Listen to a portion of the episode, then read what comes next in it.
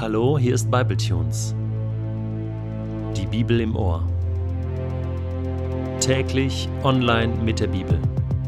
Momente mit dem ewigen Gott.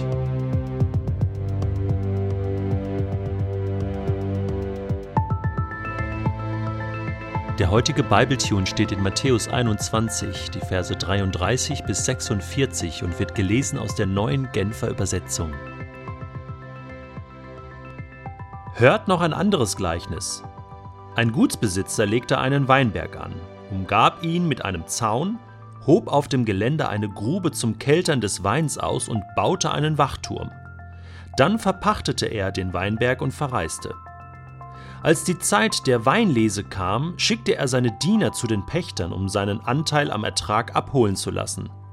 Doch die Pächter packten seine Diener, einen verprügelten sie, einen anderen schlugen sie tot, und wieder einen anderen steinigten sie. Da schickte der Gutsherr andere Diener, eine größere Zahl als beim ersten Mal, aber mit denen machten sie es genauso. Zuletzt schickte er seinen Sohn zu ihnen, weil er sich sagte, er ist mein Sohn, vor ihm werden sie Achtung haben. Doch als die Pächter den Sohn sahen, sagten sie zueinander, das ist der Erbe, Kommt, wir bringen ihn um, dann gehört das Erbe uns. Und sie packten ihn, stießen ihn zum Weinberg hinaus und brachten ihn um. Was wird nun der Besitzer des Weinbergs mit diesen Pächtern machen, wenn er zurückkommt? Sie antworteten, ein böses Ende wird er diesen bösen Leuten bereiten, und den Weinberg wird er an andere verpachten, die ihm zur gegebenen Zeit den Ertrag abliefern. Da sagte Jesus zu ihnen, Habt ihr jenes Wort in der Schrift nie gelesen? Der Stein, den die Bauleute für unbrauchbar erklärten, ist zum Eckstein geworden? Das hat der Herr getan, und es ist etwas Wunderbares in unseren Augen. Deshalb sage ich euch, das Reich Gottes wird euch weggenommen und einem Volk gegeben werden, das die rechten Früchte hervorbringt. Wer auf jenen Stein fällt, wird zerschmettert, und der, auf den der Stein fällt, wird von ihm zermalmt. Als die führenden Priester und die Pharisäer diese Gleichnisse hörten, war ihnen klar, dass sie damit gemeint waren.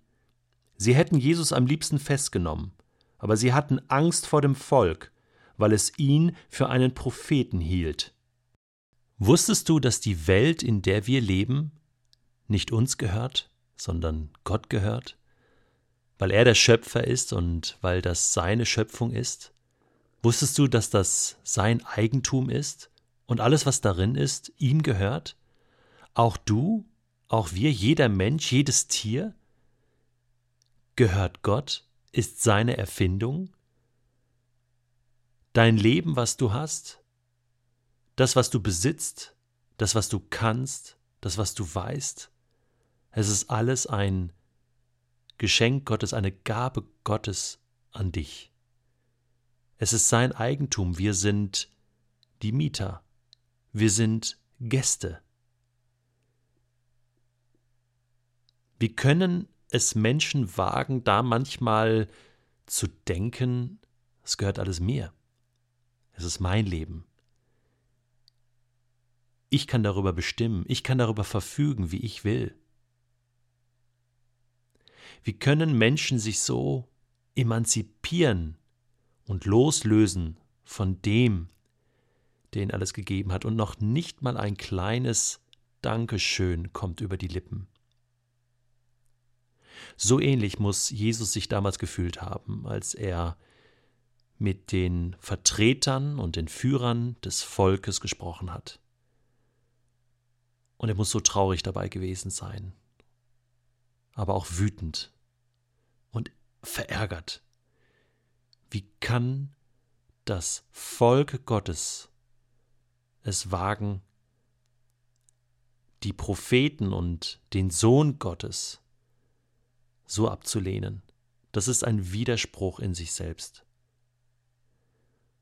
Gott beansprucht hier sein Eigentum, sein Volk, das er erwählt hat. Und sie lehnen ihn ab. Ja, sie bringen sogar seinen eigenen Sohn um. und töten ihn außerhalb des Weinbergs, draußen vor der Stadt.